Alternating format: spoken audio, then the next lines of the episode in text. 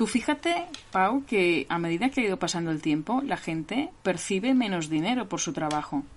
Eso quiere decir que la, el tiempo de la gente, el valor del tiempo de la gente, su tendencia es que a cero, porque si cada vez que trabajamos más resulta que nos pagan menos y con ese dinero podemos comprar menos cosas, eso quiere decir que entonces las empresas en lugar de subirnos el sueldo lo que están acabando es con nuestro poder adquisitivo. Y entonces en Bitcoin justamente ocurre lo contrario, que a medida que tú vas acumulando con el tiempo, Bitcoin te premia por el hecho simplemente de haber Hoy tengo esa sensación de domingo, supongo que porque lo es y he mirado el calendario. Y estoy aquí con una pizza en la mano que está tan caliente en comparación con la temperatura de este pueblecito en Estonia, que está saliendo humo por todos los lados, parece que me esté quemando las manos como estos días que he estado comprando bastante Bitcoin y me he dejado los dedos también bien quemados. Esto le decía a mi ex. Anyways, tenía esta conversación con Ángela guardada, preparada para sacar un día de estos. Y lógicamente, si hacemos una referencia al precio de Bitcoin, no va a ser el precio que está hoy. Me parece que cuando grabamos esto, Bitcoin estaba a menos de 10.000 euros. O sea que benditos esos días. Ahora todo el mundo hubiera comprado todo lo que tendría y no me llamarían loco por tener el 100% de mi patrimonio en Bitcoin. Anyways, ayer salí, como algunos sabréis, como invitado al podcast de Wall Street Wolverine de Invictor y la verdad que fue una gozada poder hablar bien de Estonia porque la mayoría de personas no, no tenemos una plataforma para, para, decir algunas de estas bondades que me han hecho venir aquí, aunque los que me seguís en el podcast ya lo sabéis, ¿no? que yo soy pro, pro minimalismo y minimalismo financiero y me encanta el hecho de ser efectivo o más bien eficiente, siempre confundo estas palabras, con el hecho de invertir vía empresa, ¿no? Así que, bueno, Bitcoin no es una, la única cosa con la que había invertido, aunque ahora sí, a invertir con la empresa en Bitcoin que es lógicamente a un 0% de impuestos, esto no se puede decir siempre, ¿no? Si compras Bitcoin a nivel personal, pues antes tienes que pagar impuestos de IRPF y después lo que te sobre en Bitcoin. En cambio, pues digamos que el hecho de pagar un 0% de impuestos, o sea, nada, es un buen multiplicador para incluso poder comprar más. Yo creo que vais a disfrutar la conversación con Ángela porque es una crack, es Ángela es una de las personas que lleva más tiempo en mi comunidad de capitalistas.club uh, y en la sección de criptomonedas, lógicamente, es una de las reinas uh, de las personas que más sabe en este tema, siempre que alguien tiene alguna duda o para dar su opinión y demás. Así que disfrutarla tanto como yo disfruté aquí en el podcast Multipotencial de Pau Ninja.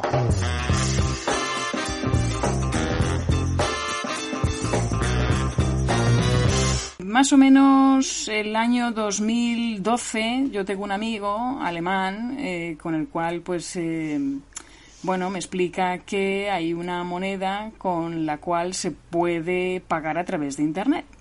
Esta moneda efectivamente me, me dijo pues es bitcoin y al principio, la verdad, yo no estaba mucho por la labor porque estaba trabajando para una empresa que se dedicaba, digamos, más a los eh, metales preciosos y estaba más yo por la labor del oro. En todo caso,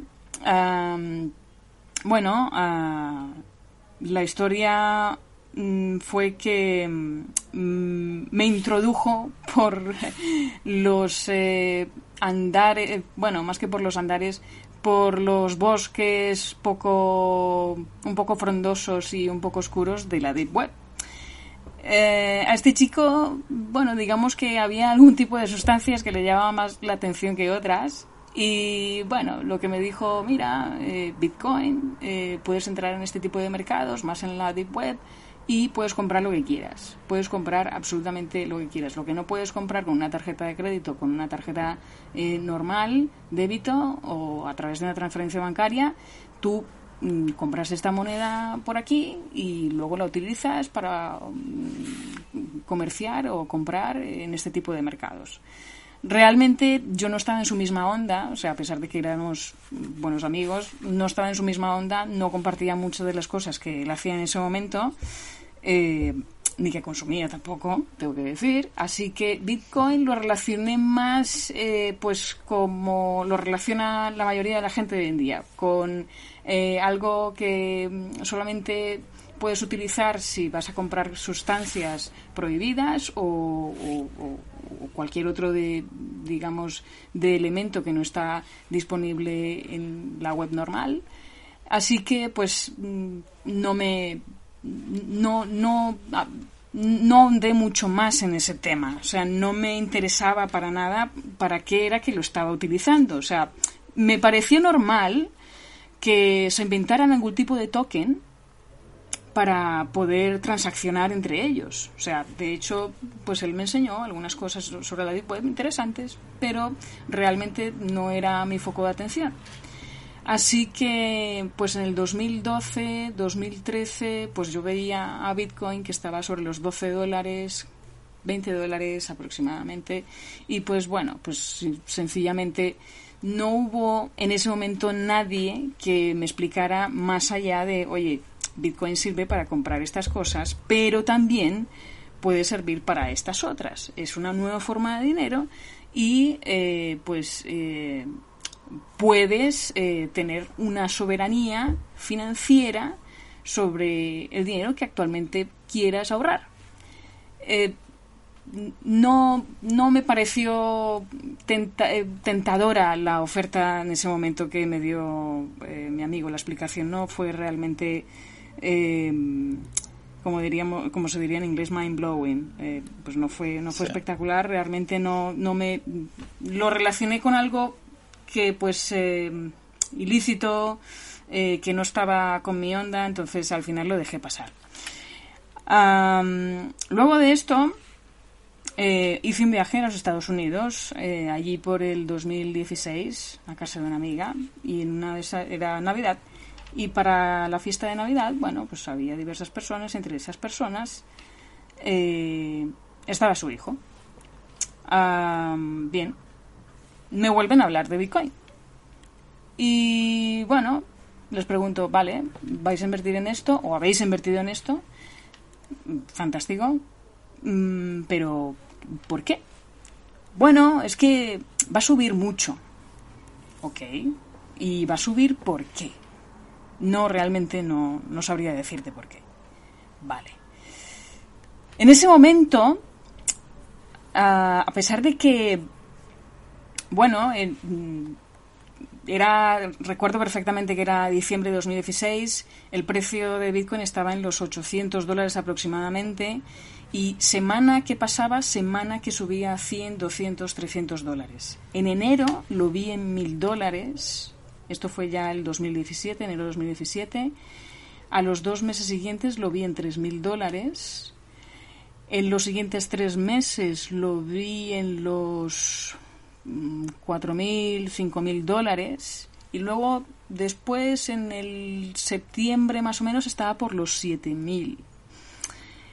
Luego, pues em, simplemente lo que hice fue sentarme a observar el precio y preguntarme qué era lo que me estaba perdiendo y por qué aquello subía tanto de valor, si al final era algo que no podías tocar, no podías ah, tener en las manos. Siempre tenemos eh, esta o sea, si no lo podemos tocar, no creemos en ello. Si no lo podemos... Además venías de un tema de, tocar temas de metales preciosos, comentabas antes, ¿no? Que estabas más en temas de oro y eh, cosas así, y la comparación debe ser como un abismal, ¿no? De algo que no puedes tocar y no puedes tener a tus manos, ¿cómo puede ser tuyo, no? Exactamente, entonces era algo que, que no, no, o sea, realmente lo veía pues eh, como un Ponzi Sí, sí, como la mayoría de gente que no lo entiende, ¿no? Claro, por supuesto, e-, es, normal. Entonces, claro, ah, luego vi la locura del diciembre de 2017 ah, y mi amiga me insistía, dice, ¿por qué no compras? Le digo, no, o sea, realmente no lo entiendo, no voy a comprar algo que no entiendo y que sobre todo no entiendo por qué está subiendo. Entonces, tengo que decir a todo esto que yo, pues el tema de los mercados, eh, las leyes de oferta y demanda, era algo que pues había visto a través de los periódicos Salmón, los periódicos económicos, pero no era, no era una materia en la cual tampoco hubiese ahondado ah, porque simplemente no lo había necesitado.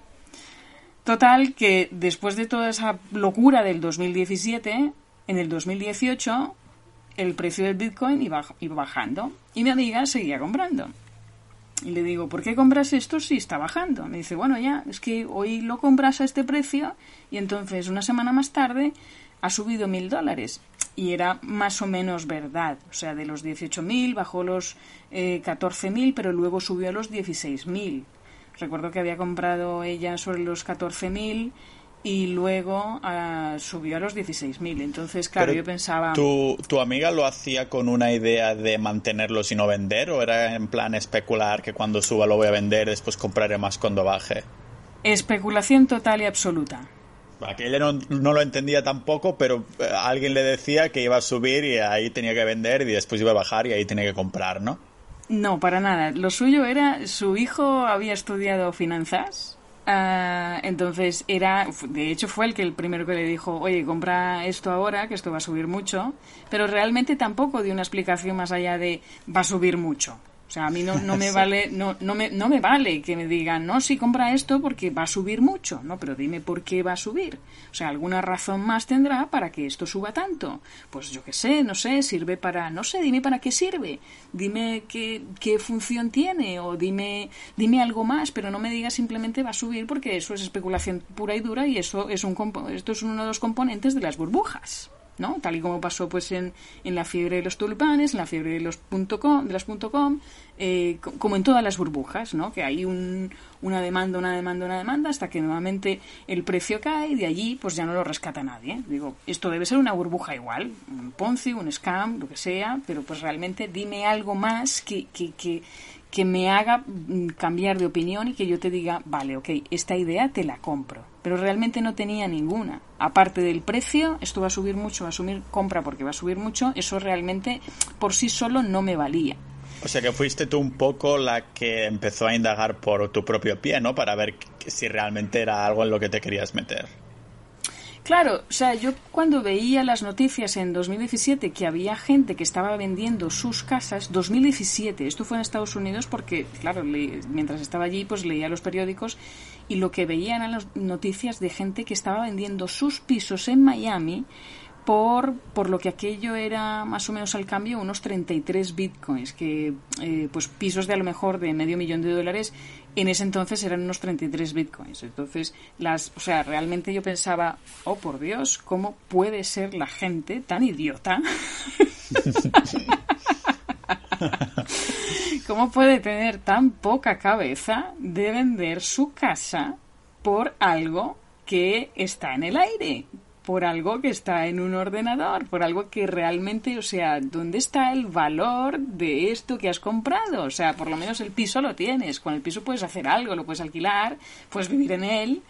Pero con esto del Bitcoin, o sea, ¿cómo, cómo, vas, si, ¿cómo vas a vender, cómo vas a cambiar tu casa por unos Bitcoins si es que encima el precio está bajando? O sea, lo que pensaba era esto, o sea, si estaba en 20.000, ahora resulta que está en 18.000, pues esto tiene toda la pinta que se va a ir para abajo. Y claro, todo el 2018 me pasé viendo el precio del Bitcoin bajando. Entonces, claro, yo pensaba, ¿ves, Ángela? Menos mal no has comprado, porque, claro, tenías razón, ¿no? O sea, mis, mis, eh, ¿cómo podría llamarlo esto? Mis intuiciones, eh, algo muy en el fondo me decía, oye, no lo compres esto ahora porque esto al final va a acabar mal. Efectivamente, esto, esto ya sé dónde va a acabar, va a acabar en cero. Bien. Pero no recuerdo muy bien. Sí, ya, ya sé, ya sé qué, qué ocurrió. Ah, a medida que iba avanzando más en el, en el en la, no investigación como tal, porque simplemente lo único que yo, yo hacía era seguir el precio. Y vamos a ver hasta dónde llega esto. Entonces recuerdo que para esa época estaba trabajando en una empresa que se dedicaba a vender barcos y ah, bueno, de repente, no sé, alguien me llamó la atención con una palabra en uno de los vídeos que veía de YouTube. Eh, recuerdo que era un trader ah, estadounidense, Tom Bates, y mencionó algo que me hizo clic. Él estaba hablando sobre la historia del Bitcoin y sobre, sobre todo en, utilizaba el chart, el, la gráfica, para explicar qué era lo que había pasado con el Bitcoin a medida que se iba desarrollando su precio. Y llegó a un punto en 2013 y en 2015 que me hizo ese clic que yo andaba buscando porque efectivamente a pesar de que veía el precio del Bitcoin pues desaparecer, realmente solamente, yo solo veía gente que hablaba del Bitcoin que se iba a los 30.000 y a los 40.000 y a los 50.000 y aquello seguía bajando. Entonces me, hacía mucha gracia todo aquello. También aparecían los detractores, por favor, los que tengáis Bitcoin, lo, vendedlo todo, que se va a ir a cero. Había de todo, pero no había alguien que realmente hablase, no había conocido hasta el momento a alguien que hablase con propiedad sobre el Bitcoin. Así que a través de este trader, de Tom Bates, fue donde me dio ese clic que me hizo cambiar por completo la visión del Bitcoin. En el momento que Tom Bates me explica, bueno, me explica a mí no, pero a sus, eh, eh, a, quienes le ven, ah, me explica que si en el 2013 y el 2015 Chipre y Grecia hubiesen conocido Bitcoin, el dinero de sus bancos no les hubieran sido confiscados. Es decir, Bitcoin es inconfiscable. Esa cualidad de Bitcoin, esa característica, a mí en ese momento me reventó la cabeza. Y ahí fue donde dije, me estoy perdiendo algo que todavía no sé lo que es. O sea, yo estaba enganchada simplemente con el precio pero no había nadie que me explicara más allá del precio. O sea, solo lo que veía era especulación, especulación y especulación. Entonces esto me recordaba mucho a la época de las .com, aunque bueno, era más jovencita y eso, y las .com las recuerdo muy así, muy eh, eh, lejano, pero todo me recordaba hasta aquella época. Pero entonces desde, cuando... Desde ese momento decides, o sea, escuchas esto y dices, pues voy a comprar ahora, o aún así pasó más tiempo antes de... Aún así pasó más tiempo antes de, que... O sea, yo realmente cuando, cuando entro en algo es porque realmente estoy muy segura de lo que estoy haciendo. O sea, soy, soy lenta, mejor en ese sentido, soy menos impulsiva, vamos a decirlo, pero realmente hago algo, entro en algo, invierto en algo, pero es porque lo he entendido muy bien. Y esta es una de las recomendaciones justamente que el señor Warren Buffett hace. no entres en nada a lo que no entiendas. Si entras es porque el negocio lo has entendido muy bien. Entonces, siguiendo esto, y bueno, ojo, ¿eh? no es que yo sea mucho de inversiones y todo esto, sino simplemente pues que eh, me gusta leer sobre algunos grandes inversionistas y todo esto, y Warren Buffett es uno de ellos. Pero en fin, Después de, después de que Tom Bates desvela esta característica de Bitcoin, yo me pongo a investigar más. Y es así como llego a los vídeos de Andreas Antonopoulos. A yo a este señor lo, he escuchado hace relativamente poco porque no sabía quién era. en el podcast de Joe Rogan, que creo que ha ido un par de veces o cosas así. Y claro, ahora ya lo he escuchado mm, que explicaba cosas de Bitcoin que yo ya entendía, ¿no? Pero tal vez digo, ojalá hubiera podido escuchar este podcast hace, bueno, los años que salió ahí, ¿no? Que este señor lleva dos años ya viviendo solo con Bitcoin, ¿no? Pagando todo con Bitcoin. Sí, no solamente eso, o sea, ha sido el gran evangelista de Bitcoin. Yo pienso que todos los que entendemos ahora Bitcoin ha sido gracias a este señor. Bueno, a este señor y a, muchos otros más, pero sobre todo a este señor que conoce Bitcoin al derecho y al revés. Y claro, escucharlo además es una delicia porque es súper didáctico y te hace entenderlo todo a la primera. Y ojalá, ojalá YouTube me hubiera mostrado antes el vídeo del señor Antonopoulos porque entonces, pues eh, probablemente, bueno, bueno, en cierto modo, ojo, también tengo que decir que yo entré en un buen momento porque justo entré cuando Bitcoin se desplomó de los 5.000 a los 3.000 dólares. Oh, buen momento de entrada, ¿eh? Hoy cuando hoy en nuestro bot de capitalistas ninjas creo que decía 15.000 y algo euros. claro, claro. Entonces, eh, pero fue suerte. Fue simple y llanamente suerte, porque yo no sabía nada ni de ciclos de mercado, no sabía ni de eh, el análisis que se hace a través de eh, la teoría de Wyckoff, eh, no sabía absolutamente nada de nada, de nada, pero gracias a Bitcoin me dio por pues estudiar entre, entre las muchas cualidades que tiene Bitcoin me dio por estudiar pues un poco lo que eran los ciclos de los mercados y la verdad es que es una de las cosas que también le tengo que agradecer a Bitcoin, que me ha enriquecido también en esa parte y, y que bueno, no solamente eso, sino que es que además me ha hecho descubrir lo que realmente significa el dinero. Así que fue un, un viaje eh, de descubrimiento largo, porque bastante fíjate, tiempo, sí, pero igualmente provechoso, porque si terminas con, convencida y sabes que vas a seguir a esa estrategia o ese activo más bien y que no lo vas a dejar porque lo entiendes de qué se trata, no importa que el viaje haya sido largo, ¿no? Que, que, sabes que has profundizado en el tema y que no ha sido impulsiva porque entonces eso, eso te generaría un montón de dudas. Exacto, sí, he tenido mis dudas, ¿eh? mis miedos, yo no voy a decir que no, Pau, o sea, esto es como mm. todo, o sea, realmente eh, cuando tú pones el 90% de tu capital ah, y, y, siempre, siempre te preguntas aquello de, ¿estaré haciendo bien? O sea, no estaré metiendo... Vas, fuerte con, con, el porcentaje del capital, ¿no? Porque es, eres de estas creyentes de yo solo Bitcoin porque es lo que entiendo y lo otro me olvido. Bueno, al principio no era así. Al principio, eh, pues todos hemos pasado por nuestra época shitcoiner.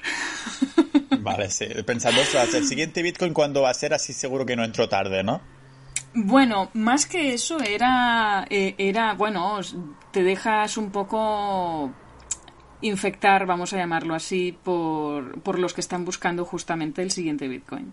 Por los que están buscando hacer un mil por ciento, un cinco mil por ciento, eh, simplemente con haber invertido mil euros. Ah, entonces tienes que invertir eh, en esto, en lo otro y tal. Y bueno, realmente yo ponía cantidades muy, muy, muy pequeñas, muy conservadoras. Yo me considero conservadora a pesar de que alguno pueda pensar, bueno, eh, ha metido casi el 90% de su capital en Bitcoin. Eh, esto sí que es una barbaridad y probablemente lo sea. Pero para mí, dentro de mi visión y dentro de lo que yo entiendo y lo que he entendido acerca del dinero, para mí es una posición conservadora. Claro, porque yo creo que es conservadora en el sentido que yo pienso en Bitcoin igual que pienso en el oro, ¿no? Como refugio. De hecho, incluso estoy pensando que un inmueble yo lo considero refugio, porque la, mucha gente piensa en refugio como que te refugia de crisis inmobiliarias, de cosas así, pero realmente es del sistema monetario actual que en algún momento, ya esto lo estoy predicando en este podcast, cada vez que hablo de finanzas, esto lo menciono, pero creo que es súper importante. Y si quiero que cuando hablo de finanzas las personas se queden con algo, espero que sea esto. Lo otro me da igual, que el sistema monetario actual tarde o temprano tiene que petar, ¿no? Yo pienso que si estás muy en refugio, yo pienso como tú, que es una posición conservadora, pero claro, después esas personas que tienen en mente hacer un porcentaje ah, de ganancias anualizadas en sus inversiones y estas cosas, pues entonces tendrán una visión diferente, ¿no? Porque dice, oh, esto puede subir y bajar y la volatilidad y no sé qué, pero entonces es porque están pensando en ese valor euro más que en el número de bitcoins que tienes tú en tu wallet, ¿cierto? Sí, correcto. Bueno, y sobre todo que hay una cosa que tiene Bitcoin y es que te premia a medida que va pasando el tiempo. Tú fíjate, Pau, que a medida que ha ido pasando el tiempo, la gente percibe menos dinero por su trabajo. Eso quiere decir que la, el tiempo de la gente, el valor del tiempo de la gente, su tendencia es que a cero porque si cada vez que trabajamos más resulta que nos pagan menos y con ese dinero podemos comprar menos cosas, eso quiere decir que entonces las empresas en lugar de subirnos el sueldo lo que están acabando es con nuestro poder adquisitivo. Y entonces en Bitcoin justamente ocurre lo contrario, que a medida que tú vas acumulando con el tiempo, Bitcoin te premia por el hecho simplemente de haberte esperado a una buena oportunidad, a una, a una buena subida y y, de esto, pues eh, cuando tú vas a la gráfica lo constatas. Y tú lo has podido en cierto modo, experimentar durante los últimos meses que te hemos dado la vara en el grupo de comprar Bitcoin, compra Bitcoin y solo Bitcoin. sí. estoy súper agradecido no solo por el grupo de Capitalistas Ninja en general, sino también ahora más específicamente, ¿no? También en la sección de cripto, especialmente a, a ti, Ángela y Yintao, sobre todo los que estáis ahí, pues yo creo que hacéis una, un trabajo voluntario increíble, ¿no? De dirigir un poco las personas que venimos ahí con dudas y nos guiáis un poco por el camino correcto, porque muchas veces, ostras, tengo esta duda, ay, es verdad lo que dice ahora Ángela o Yintao, ¿no? Que de, hostia, es verdad, que me había olvidado que ya lo habían comentado y no, no me puedo creer que se me había olvidado eso específicamente, ¿no? De, yo que sé, el tema cuando alguien pregunta, ¿está bien esta plataforma para invertir en criptos y que te rentabilidades? No sé qué, que bueno, todas. Eh, realmente hay que pensar como lo que es que es este este refugio, ¿no? O sea que sí, en este sentido me encanta que, me deis la, la vara por ahí porque aprendo un montón. Sí, bueno, esto, ahora que mencionas todo el tema de las rentabilidades y todo esto y tal, eh, yo lo que, lo que siempre le digo a la persona es, haz un poquito de números eh, y, simplemente date cuenta que si eso lo hubieras dejado quieto, hubieras ganado mucho más que en la plataforma que te dice que te va a dar un, un 1% diario, que a muchas personas le parece mucho.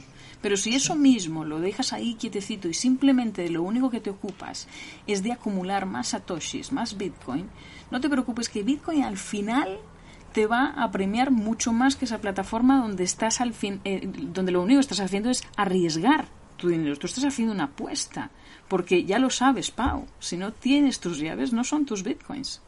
Sí, esto es algo que me tendría que, tatuar. no, es una, es una de estas cosas que me habéis dejado tan claro que al final he aprendido un montón de, esta frase en sí, ¿no? Ah, en caso de duda, dices esta frase y dices, ah, vale, de acuerdo. Y a mí que me gusta de verdad que eh, no solamente eh, por ti, Pau, que eh, pues has hecho una comunidad maravillosa y es que, pues sí, a mí una de las cosas que más me está gratificando ahora mismo es que, mira, yo he aprendido mucho de ti, Pau, te lo tengo que decir. Ah, yo te vengo siguiendo desde hace unos cuantos años, sobre todo con el tema del minimalismo. Y, Me sonrojo. Sí, no, te, soy sincera porque, o sea, yo he aprendido contigo también un poquito eso, mm, a, a, tener menos, a necesitar menos, no, no, no a tener menos, sino a necesitar menos, que realmente nos llenamos de cosas, de cosas, de cosas y no hace falta tanto eso. Y una de las, eh, mm, digamos, eh, yo te he seguido por no solamente por este tema, sino que bueno, también la parte de, de cómo eh, ahorrar más, eh, y bueno, y ha sido, ha sido todo esto en paralelo con este descubrimiento que he hecho yo también eh, con Bitcoin, ¿no? De mis investigaciones. O sea, realmente cuando te seguía, lo de Bitcoin lo tenía así un poco por el rabillo del ojo, simplemente iba mirando el precio, pero yo a ti te he leído a través de, tu blog y te he seguido pues todas esto, todos estos eh, truquitos que tienes pues para para necesitar simplemente, para tener lo esencial, lo, necesario, ni más ni menos. Entonces esto también me ha gustado mucho y es una de las cosas que yo también he aplicado a mi vida, no te creas.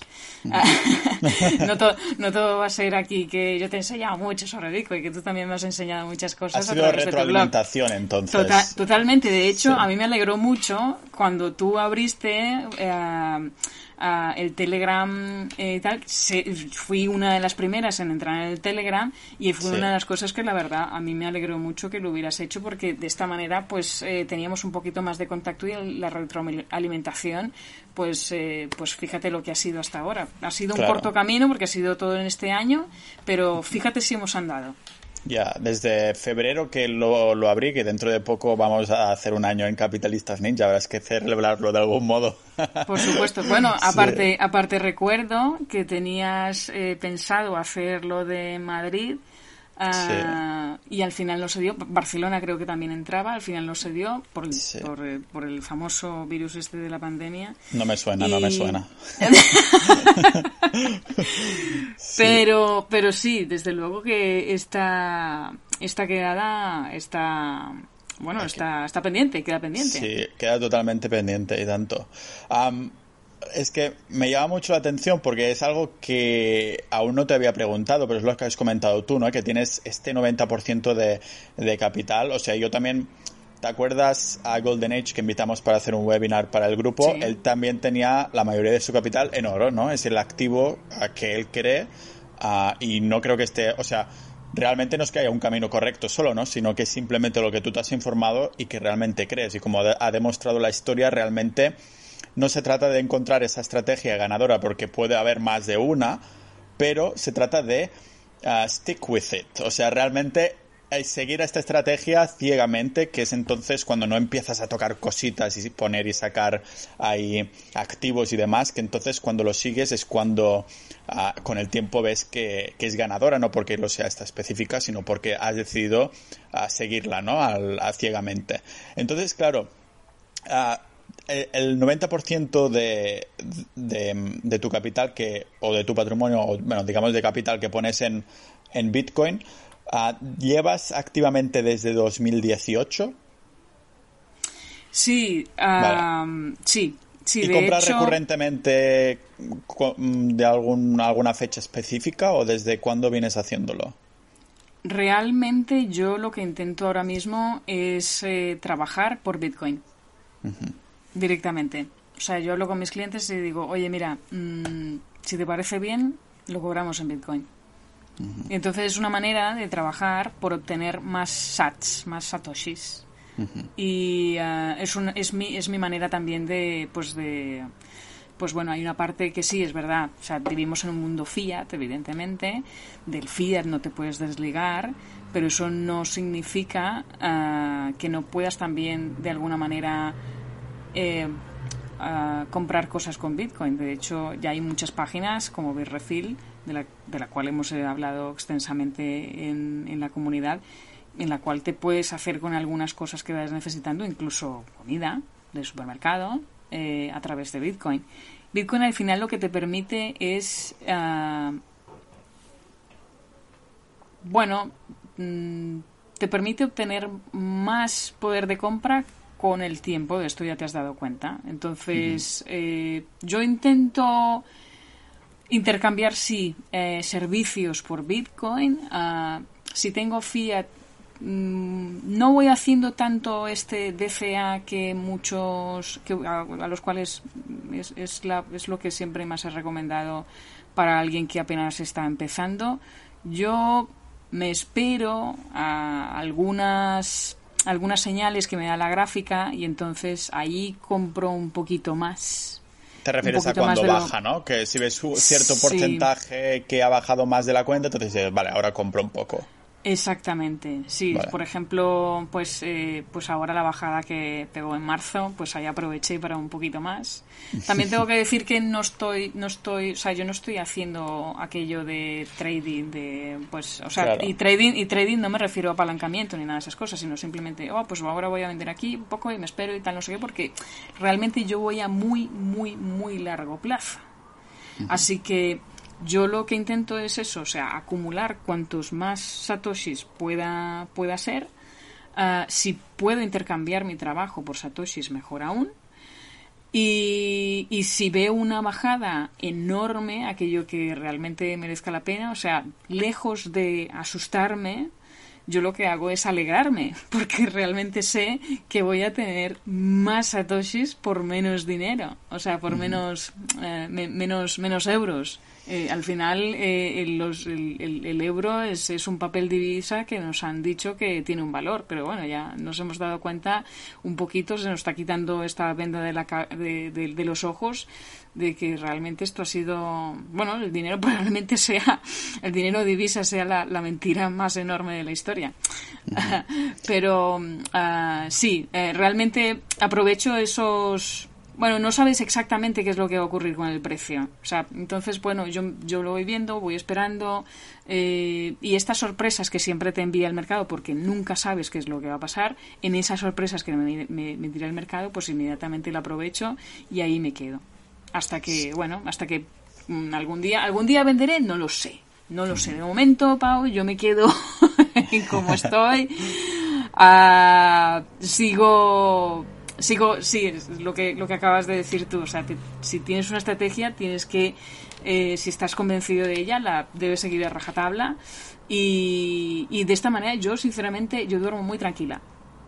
Eso es lo más importante de todo, porque yo cuando empecé con el tema de inversiones, pues intentaba seguir un poco, bueno, distintas estrategias, ¿no? Pero me daba cuenta de eso, que estaba mega preocupado de si me, si hoy estaba en rojo, si estaba en verde, no sé qué. Pero desde que empecé, sobre todo por el refugio, ¿no? Tanto oro como Bitcoin, a que empecé a dormir mejor en el tema de, de finanzas, que no me preocupa tanto y aunque yo soy desde una posición, vamos a llamarlo, menos conservadora porque tengo menos refugio que tú, al menos en cuanto a porcentajes, ¿no? Porque entonces yo digo, vale, tengo más o menos un 30% de patrimonio en refugio entre oro y Bitcoin y el resto en inversiones tipo fiat y demás.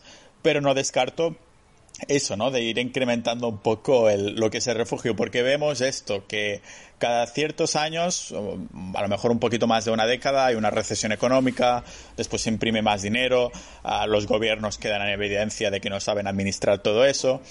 Y claro, te da que pensar, ¿no? Hasta cuánto, hasta qué momento va a petar este esquema Ponzi, porque ya sabemos que un esquema Ponzi, un esquema piramidal, ah, si es pequeñito, si la base de la pirámide son a lo mejor cuatro personas, ya no, ya no se puede repartir más, pues entonces al cabo de poco tiempo sale a la luz, ¿no? Era un esquema piramidal, pero si es tan grande como todo el mundo, tarda sus años en, reventar, ¿no? Y, claro, da, da miedo ver que, la gente, bueno, que más que nada los gobiernos y los bancos, pues está aprovechando de esto, imprimir sin parar en, cuando lo crean, lo creen necesario, porque claro, como la gente piensa a, a, una legislatura, pues son cuatro años, pues solo piensan los gobernantes a, a, esta cantidad de tiempo. Después ya se la suda completamente mientras puedan usar estas herramientas para, para sacar el jugo al máximo, ¿no? Y sacarnos a nosotros nuestro jugo, que es lo que decías tú de,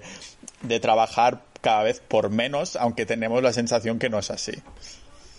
Exacto, es que el problema es eso, el problema es que no sabemos realmente cuánto está valiendo hoy en día nuestro tiempo. Y si, y si lo ponemos en una balanza y sobre todo si lo ponemos en una gráfica, nos vamos a dar cuenta que a medida que ha ido pasando el tiempo, nos van pagando menos.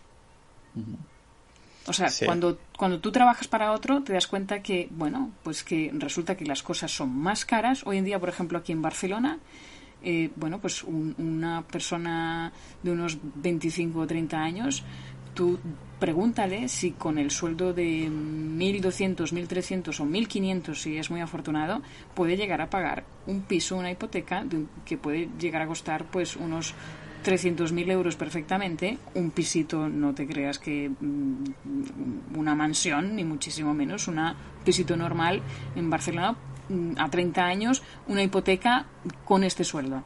Claro, ah, ya el 2008 nos ha enseñado algo. Nos ha enseñado que el, el mercado inmobiliario, aparte de estar inflado, está realmente también está metido en una, una burbuja, ah, pues bueno, pues digamos que ya no está al alcance de muchos, o al menos no de los muchos que actualmente están entrando al mercado laboral. Así que hay otra cosa también, y es que, bueno, entre, entre tú antes comentabas que, bueno, que entre el tema de las inversiones, que una de las cosas podría ser, pues, eh, por ejemplo, los inmuebles. Y es verdad, sí, un inmueble puede ser una buena inversión, lo que ocurre es que a nivel político ahora mismo a mí es una de las cosas que me preocupan, no te voy a negar. porque... entremos un momento en esto, más que nada para ver qué opinión tienes tú tanto de... Quería preguntarte sobre tanto los inmuebles como el oro, ¿no? Ah, porque son temas que hemos tocado mucho en el, en el grupo y que tú también has, has demostrado mucho interés, ¿no? Pero en el de inmuebles no sé qué idea tienes porque a mí me interesa el tema de inmueble más que nada para convertir mi divisa en algo físico eh, que a la vez pueda dar una rentabilidad en el método de pago que se esté utilizando en ese momento, ya sea en euros como ah, la moneda que sea en un futuro. pero no creo que me lo comprara en España, porque ese gobierno a mí me, chirría muchísimo. De hecho, me he estado mirando pisos últimamente en, en, Estonia, pero bueno, esto creo que sería otro tema. Lo que quería preguntarte es esto, ¿no? ¿Cómo ves el tema del, inmueble como refugio o como inversión? Pues ahora mismo, si tú me preguntas en España, yo ahora mismo no invertiría en España. Sobre todo porque a nivel jurídico, a nivel político, creo que ahora mismo no estamos gozando, digamos, de una seguridad ni político ni, ni jurídica que nos pueda llevar a pensar que si te compras ahora mismo un piso en España no vaya a ser expropiado dentro de los siguientes tres o cuatro años. O sea, no hay nada ahora mismo que me lo indique. Y de hecho, ellos ya en algún momento han salido, eh, bueno, a la prensa haciendo alarde de que la Constitución permite, en todo caso, mm, poder confiscar pues aquellos bienes que consideren oportunos si la situación económica del país así lo requiere. Y no sé si lo has visto también, porque pasaron, estoy en un grupo de españoles en Chipre y pasaron un vídeo de, seguramente lo conoces, de Nomad Capitalist, que es um, este, este joven, este señor, uh, pues básicamente que predica un poco el liberalismo alrededor del mundo, aprovecharse de las mejores de la fiscalidad de otros países y estas cosas, ¿no? Y ponía de ejemplo a España, un, señor americano que dice, mira lo que acaba de pasar en España. Y compartía esa noticia que ha salido, creo que no hace mucho, que en Barcelona el gobierno había dicho que a estas empresas o particulares que tenían varios pisos, sino que estaban vacíos, si no los alquilaban, tenían un mes y si no los alquilaban, les expropiaba en el piso. No he entrado muy en detalle en esto, pero este americano lo, lo compartía y decían, ¿ves? Por eso no voy a comprar ninguna propiedad en España, ni en Italia, ni, en estos países que dicen ser desarrollados, pero después tienen estas políticas confiscatorias. Por esto prefiero países que se están desarrollando y tienen potencial que no dejarte un montón de pasta en estos países solo porque hay sol o cosas así. Esto, esto es correcto, no puedo estar más de acuerdo con él. De hecho, a ver, hay una cosa importante dentro de del sector inmuebles y es que la tierra es también algo finito. Y una de las cualidades que puede tener el dinero duro es justamente que es finito. Por eso el oro es considerado dinero duro. La tierra podría ser considerado un activo, pues que, bueno, no es, no es bueno, podría ser dinero, sí, porque tú puedes intercambiar un, lote, una extensión de tierra por algo, eh, y de la tierra no se hace más. O sea, no van a fabricar más tierra. La tierra es la que vemos y ya está, se acabó. Ah, sin embargo, las leyes que cubren esa tierra son las que al final tendremos que mirar para saber si realmente pues es conveniente o no invertir en esas tierras. Y está claro que España ahora mismo no es una de ellas. Estoy de acuerdo, estoy de acuerdo con mirar otro otro tipo de fronteras que se están ahora desarrollando. Por ejemplo, a mí Georgia me parece un país muy muy interesante ah, de cara al futuro. Sí, me parece que estos países ah, que estamos comentando en el grupo en la sección de residencias ah, fiscales pueden ser muy interesantes porque a mí me, lo que me gusta es pensar en el país también como como un gráfico. O sea, imagínate una línea de un gráfico. Ah, imagínate que vas a invertir en un fondo, ¿vale? Y ves que el gráfico va sin prisa, pero sin pausa hacia arriba, como progresando. Dices, bueno, no hay mucha rentabilidad, pero la tendencia es buena, ¿no? Si te imaginas España, Estonia, Georgia como países eh, que representados en este tipo de gráficas, la tendencia, por ejemplo, en Estonia, yo la veo que va sin prisa pero sin pausa eh, a buen puerto. Hacia diríamos, diríamos en análisis técnico, diríamos que es una tendencia sana. Exacto, exactamente, ¿no? Que ves, por ejemplo, que desde los pocos años que son país, yo que sé, 30 años o algo así, ¿no? Eh, los impuestos estaban a 26% por ciento planos y cada dos años o así empezó a bajar un punto, de 26 a 25, después a 24, ahora está a 20 plano, no creo que vaya a bajar más y tal, pero también en todos los indicadores, todos los índices que he buscado en Wikipedia que recopilan y comparan todos los países, ves que van mejorando año tras año en temas de corrupción, van mejorando en temas de sanidad, van mejorando. La tendencia es buenísima.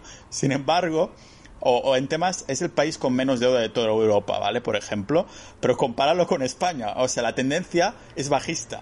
Va tirando hacia abajo lo que es el, el sumo, la relación entre todo, ¿no? Todos los índices van a peor, tanto a corrupción, a temas de sanidad, lógicamente económico, a políticas y todo eso. Y dices, claro, si me lo mirara esto como el país como si fuera un gráfico, ¿por qué querría invertir en un país que la tendencia es bajista desde hace décadas? ¿no? Es un poco como me lo planteo yo. Sí, yo ahora mismo, básicamente, si pudiera darle short, le haría short a España. yo también, es que, eh, debe, eh, claro, es que no es lo mismo invertir en el IBEX 35, ¿no? O sea, hacer short en el IBEX 35. Yo digo España como país y tú también, ¿no? Si fuera un país como global, no solo la bolsa de las empresas y tanto y tanto. Le haría short totalmente. Short, totalmente al país, sus políticas, la corrupción, o sea, y sobre todo lo, más, eh, o sea, yo lo lamento mucho, o sea, es verdad que tenemos todos los medios de comunicación para para que nos eh, sigan inyectando pues la realidad que realmente no es. Esto es como el show de Truman. Eh, pero también tenemos otro tipo de mm, redes sociales en donde nos podemos informar mejor, donde podemos hacer más cosas, donde podríamos, eh, bueno, pedir más explicaciones y aún así como que nos da miedo, no sé exactamente por qué, bueno, tal vez por, lo, por la, la censura y no sé si lo sabes, pero hace cuestión de pues unas horas, eh, creo que ha sido hoy o ayer, algo así, al perfil de Alvise Pérez, no sé si sabes quién es. Pero, ah, pues no, es que estoy bastante desconectado de, todo eso, si me lo puedes explicar. Pues eh, Alvise Pérez es un chico que actualmente ha sido, eh, su perfil en Twitter ha sido baneado por incumplir supuestamente las políticas de Twitter y esto es por las continuas denuncias que él ha hecho sobre todo lo que se está haciendo en el gobierno, lo que están haciendo los periodistas y digamos que está sacando a la luz aquellos detalles que los medios de comunicación no nos están sacando. Entonces, es un perfil bastante interesante ahora mismo eh, en, eh, en, Instagram, sigue con su perfil en Instagram, pero estoy segura que dentro de muy poquito también se lo van a echar abajo. Pero su cuenta de Twitter ya, ya ha sido eliminada, bueno, ha sido bloqueada, no eliminada, pero está, está bueno, lo van a llevar incluso la periodista Ana Pastor, lo va a llevar a los tribunales por simplemente decir la verdad. Es así, porque no se puede no se puede decir de otra manera, simplemente por decir la verdad, por acompañar con pruebas físicas la gran mentira que nos están explicando los políticos ahora mismo en España. ¿Cuál de, ah, todas las que hay? Pues, pues bueno, para empezar, él saca documentos donde pues eh, nuestros impuestos se están gastando básicamente en paletillas y en patas de jamón que van directos a la Moncloa, por ejemplo. Luego, pues eh, pillan infraganti algún eh, ministro saliendo un viernes a las 4 de la tarde de, eh, pues de, clases de pilates eh, utilizando coches oficiales, dos coches oficiales. Ahora mismo no recuerdo el, el ministro quién era, porque también estoy un poco desconectada como tú. Pero bueno, son estas cositas que de repente te vas dando cuenta a través de su perfil. No solamente eso, o sea, él hace también mucha denuncia de cómo es posible que unos políticos que nos envían a, a toda la población española, nos envían a, nuestras casas a que eh, nos quedemos eh, sin rechistar eh, con lo que eso significa, ¿no? O sea, hemos perdido libertades, eso está más que claro y ellos sí pueden reunirse en el Gran Casino de Madrid 150 personas en un solo espacio y algunos sin mascarilla. Pero nosotros no podemos ir a los bares, los bares tienen que cerrar incluso las terrazas, ah, no podemos reunirnos en nuestras casas más de seis personas. Entonces, para ellos estas medidas no van, pero para la población sí. Entonces, él hace mucha denuncia de este tipo y saca pues a relucir algunos detalles que a la prensa no no les ha gustado. Por ejemplo, hay una cosa muy curiosa que ha ocurrido y es que ah, Ana Pastor en, una una en uno de sus programas eh, eh, un poco denunciaba ¿no? cómo era posible que en España les estemos pagando tan poco a nuestros jóvenes a la hora de empezar en el mercado laboral. Y ella recientemente eh, ha publicado en el perfil de su, de su página web, Neutral, ah, una oferta de trabajo donde estaba buscando redactores eh, becarios para pagarles 300 euros al mes. Genial.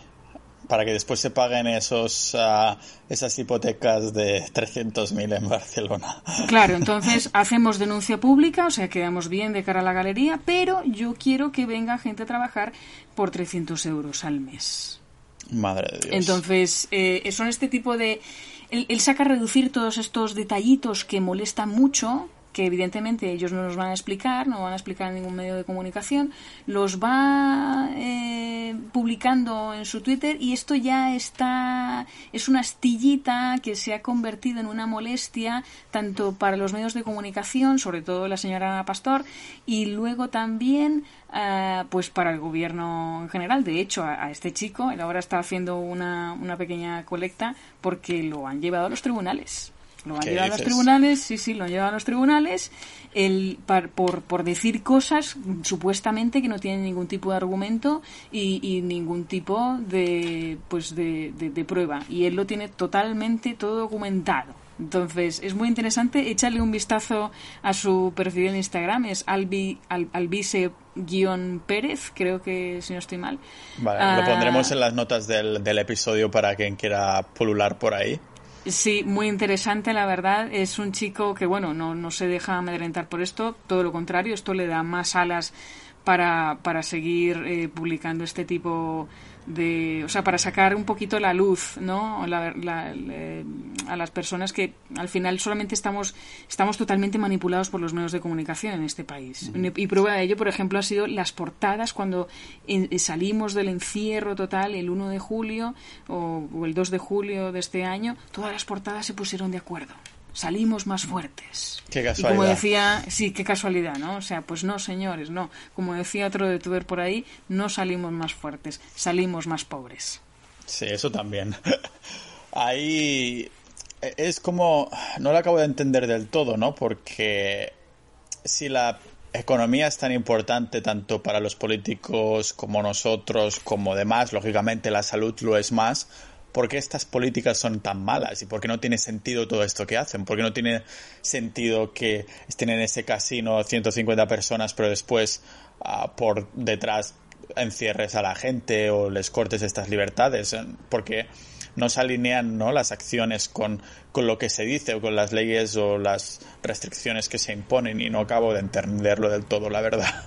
Pero bueno, de España tampoco me... Ni tú, ni tú ni el resto de España probablemente, pero al final, pues bueno, el poder es así, al final el poder ciega, eso es lo que creo yo. Y cuando estás eh, ciego de poder, el resto ya te importa bastante poco por eso shorta España y yo, yo, veo más inversión a largo plazo en Estonia, en Georgia, en Portugal también, que es uno de los estos sitios que también comentábamos que hay mucho interés en Portugal en el grupo, ¿no? Yo soy uno de los que está pensando en esto y de hecho justo hoy, que sé que no me va a responder aún porque es domingo, pero le he mandado al, al asesor portugués que tengo ahí, digo, oye, ¿se puede comprar una propiedad en Portugal a nombre de empresa extranjera? A ver qué me dice, que a lo mejor me lo planteo y me, nos hacemos vecinos algunos. Ah, pues, por pues, ahí. Eh, eh, Fundaremos la comunidad de capitalistas ninja en portugués. ¿Ves? ¿Ves? Ah, exacto, exacto. Eso sí que, que suena bien, ¿no? Porque es Portugal yo creo que es uno de estos países que también tiene buena tendencia, aunque a decir verdad tampoco me lo he mirado muy a fondo. Sí que sé que en temas de innovación ah, están súper avanzados, en temas también de fiscalidad son un poquito más, ah, más liberales.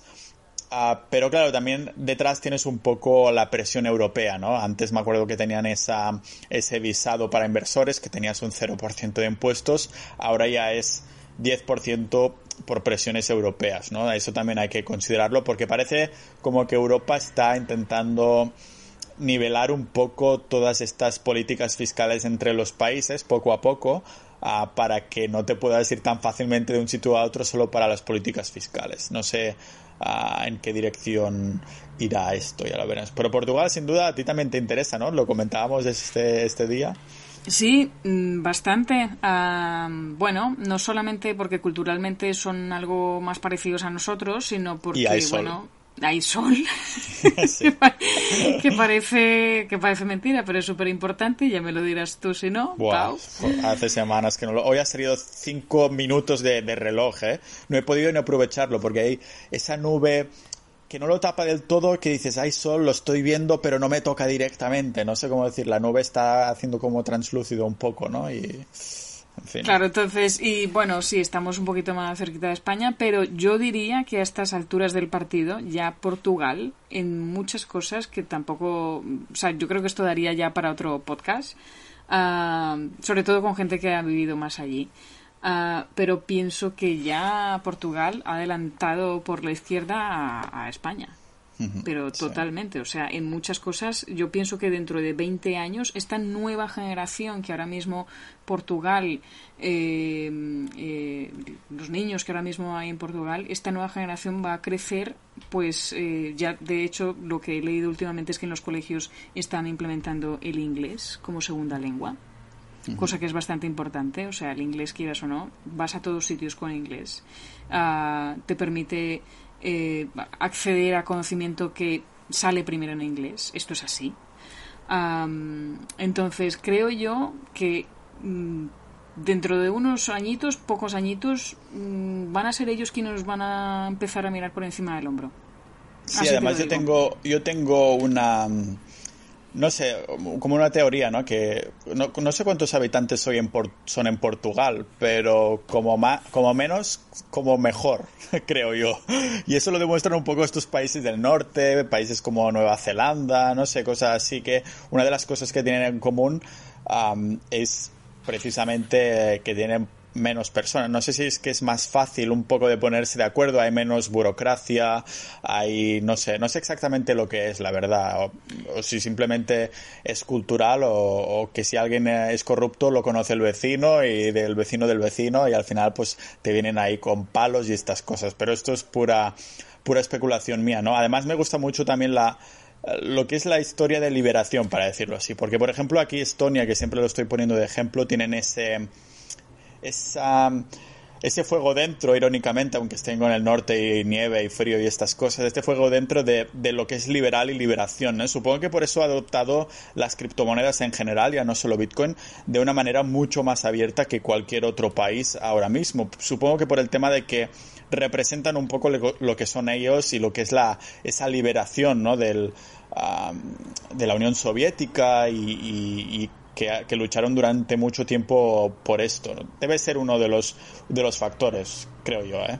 Pues fíjate que tú al hablar así de Estonia a mí me recuerda mucho porque últimamente he estado también ah, haciendo mis investigaciones alrededor de Georgia, que es otro país de los cuales me llama la atención, y justamente esto mismo que mencionas ahora es lo que ellos también han hecho, o es el proceso, al menos, que, que están llevando a cabo. Y, de, y, también te puedo decir que dentro de los países eh, más seguros jurídicamente, Georgia aparece como uno de los primeros cosa que también es interesante. Entonces sí, por allí y, y, no sé, no sé en temas de climáticos cómo esté, más o menos por ahí me he puesto creo que algo mejor, el, ¿no? El weather, sí, el weather channel y estas cosas y tal y creo que tienen un poquito más de sol, tienen más o menos la temperatura que tenemos por aquí por Barcelona, cosa que no está mal. Sí, además el tema de, liberación un poco viene atado a lo que decíamos antes, el tema de la confiscación del gobierno, ¿no? De que te puedan confiscar, porque si tienen esa mentalidad de liberación, dan mucha mm, priorizan mucho lo que es la propiedad privada, precisamente por esto, por ese historial de que ponía venir una Unión Soviética en este caso y quitarte lo que quisiera, ¿no? Entonces, por esto la ley protege tanto en comparación con España, que bueno, yo creo que es cualquier tipo de comparación. Los que me escuchen van a pensar que soy un odiador nato de España, pero simplemente llevo ahí viviendo veintipico años, ¿no? Y al final, pues terminas un poco comparándolo con los otros sitios en los que has vivido, intentando querer vivir en el mejor sitio donde creas que se alinea más en este sentido, ¿no? Y por eso terminamos también adoptando cosas como, como Bitcoin, temas de oro y ahora estaba pensando yo en los inmuebles precisamente por esto, ¿no? Que sea más difícil de confiscar porque sabes cómo funciona el sistema cuando está podrido. Exactamente, pues justamente ellos ahora mismo van por esa línea, han aprendido mucho, tengo que decir también, es de las entrevistas, de unas, unas entrevistas que ha hecho el cónsul de eh, Georgia en, en Argentina, esto fue una entrevista que le hizo un argentino a este cónsul, y ellos, él, comenta en esta entrevista que ellos han aprendido tanto de esta historia que justamente han reformado todo su sistema, lo han, han, han empezado casi de cero, lo han perdido todo, pero han empezado de cero y quieren justamente, para ellos es importante la, la, seguridad jurídica, quieren que venga inversión extranjera y justamente por ellos eh, han blindado, por eso ellos han blindado ese marco legal para atraer esa inversión, por eso tienen impuestos bajos, por eso eh, cuidan mucho la propiedad privada. Y es que claro, es que cuando un país no hace más, no, no, hace más que asfixiar por activa y por pasiva a los ciudadanos, lo que acaba ocurriendo es que los ciudadanos que más o menos tienen y que más o menos pueden activar esa economía, lo que va a ocurrir es que ellos van a salir y van a buscar otro sitio donde poder hacer negocios más libremente. Y al final ese país estará condenado a que se quede pues con aquellos que no pueden activar la economía y, y, está condenado al fracaso. Es que es, así, es que no hay, no hay que ser muy listo tampoco, no hay que ser una eminencia en economía ni un crack en finanzas para darse cuenta que si tú sigues atosigando a aquel que puede crear empleo, aquel que puede dar trabajo a los demás, si le sigues atosigando a, a, impuestos, al final lo que va a ocurrir es que esas personas van a buscar otros sitios donde poder hacer negocios más libremente, donde no les atosiguen tantos impuestos y donde puedan crear más empleo. Ostras, Ángel, Ángela, si, si te lo parece, me gustaría terminar con esta idea, entonces. O sea, que esta sea el, closure un poco del, del, podcast. ¿Qué te parece? Sí, claro, por supuesto, faltaría más. Sí, es que me gusta como terminar así, ¿no? Con algo que contundente, dejar a lo que pensar a la audiencia.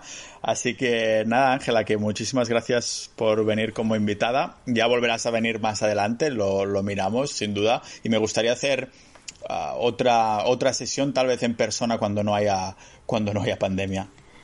Haremos una fiesta Bitcoiner cuando estemos en los 50.000, ya verás. Eso, y también capitalistas ninja cuando no haya pandemia. Hay que celebrar las dos cosas. por supuesto, absolutamente. Y a poder ser en un país donde no nos encierren por las noches. Eso, muchas gracias, Ángela. De nada, Tipa, un placer. Muchas gracias por invitarme.